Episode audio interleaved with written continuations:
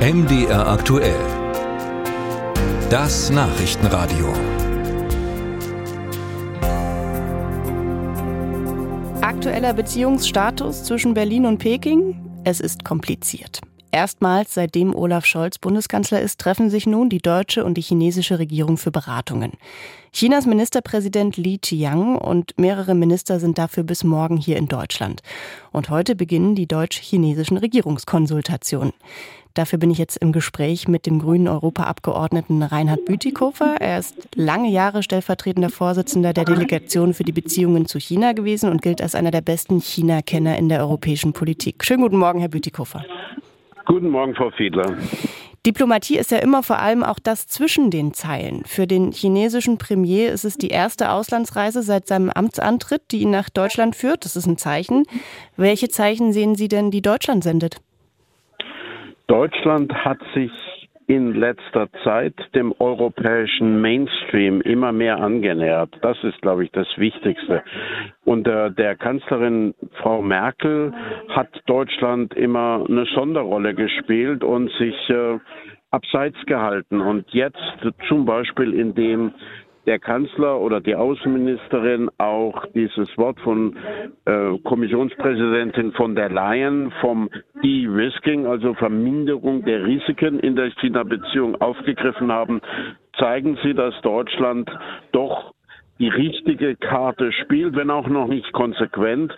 Aber es ist ja klar, dass wir gegenüber China dann bessere Chancen haben, wenn wir uns nicht auseinander dividieren lassen. Bleiben wir nochmal bei dieser Konsequenz. Der Vorsitzende des Auswärtigen Ausschusses, Michael Roth von der SPD, hat die deutsch-chinesischen Regierungskonsultationen tatsächlich nun in Frage gestellt. Es sei ein Format, das eigentlich nur für enge strategische Wertepartner vorgesehen ist. Finden Sie das Format noch richtig?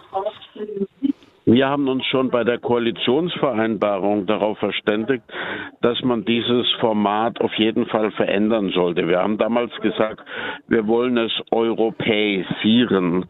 Es ist nämlich für unsere Partner in der EU in der Vergangenheit durchaus ein Ärgernis gewesen, den Eindruck zu haben, Deutschland äh, macht da seine Sonderbeziehungen ohne Rücksicht auf die anderen EU-Länder. Und europäisieren könnte zum Beispiel heißen, dass man jeweils einen Vertreter der Ratspräsidentschaft dazuzieht, um klarzumachen, wir schließen uns an den europäischen gemeinsamen Willen an.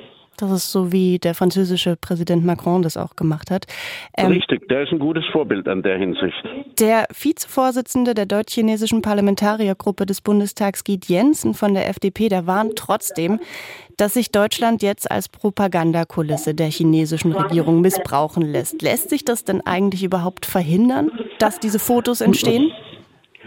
Ich glaube, Gide Jensen äh, formuliert eine äh, Sorge, die viele haben, aber dem kann ja die Bundesregierung einen Riegel vorschieben, indem die Probleme, die wir äh, insbesondere haben, deutlich angesprochen werden. Also zum Beispiel Chinas Unterstützung Russlands äh, der Frage der Ukraine oder Chinas Drohungen gegenüber Taiwan oder Chinas inkonsequente Haltung beim Klimaschutz oder Chinas Verweigerung von Menschenrechten. Wenn man das alles nicht anspricht oder nur äh, verklausuliert hinter verschlossenen Türen, dann ist es eine Propagandabühne. Aber das muss nicht so sein. Das heißt, das ist Ihre klare Forderung an die Bundesregierung heute, dass genau diese Themen eben nicht nur hinter verschlossenen Türen stattfindet. Richtig. Und auch die Sorge der Wirtschaft, dass in China durch neue Gesetze die Investitionssicherheit immer weiter eingeschränkt wird, auch das muss klar angesprochen werden.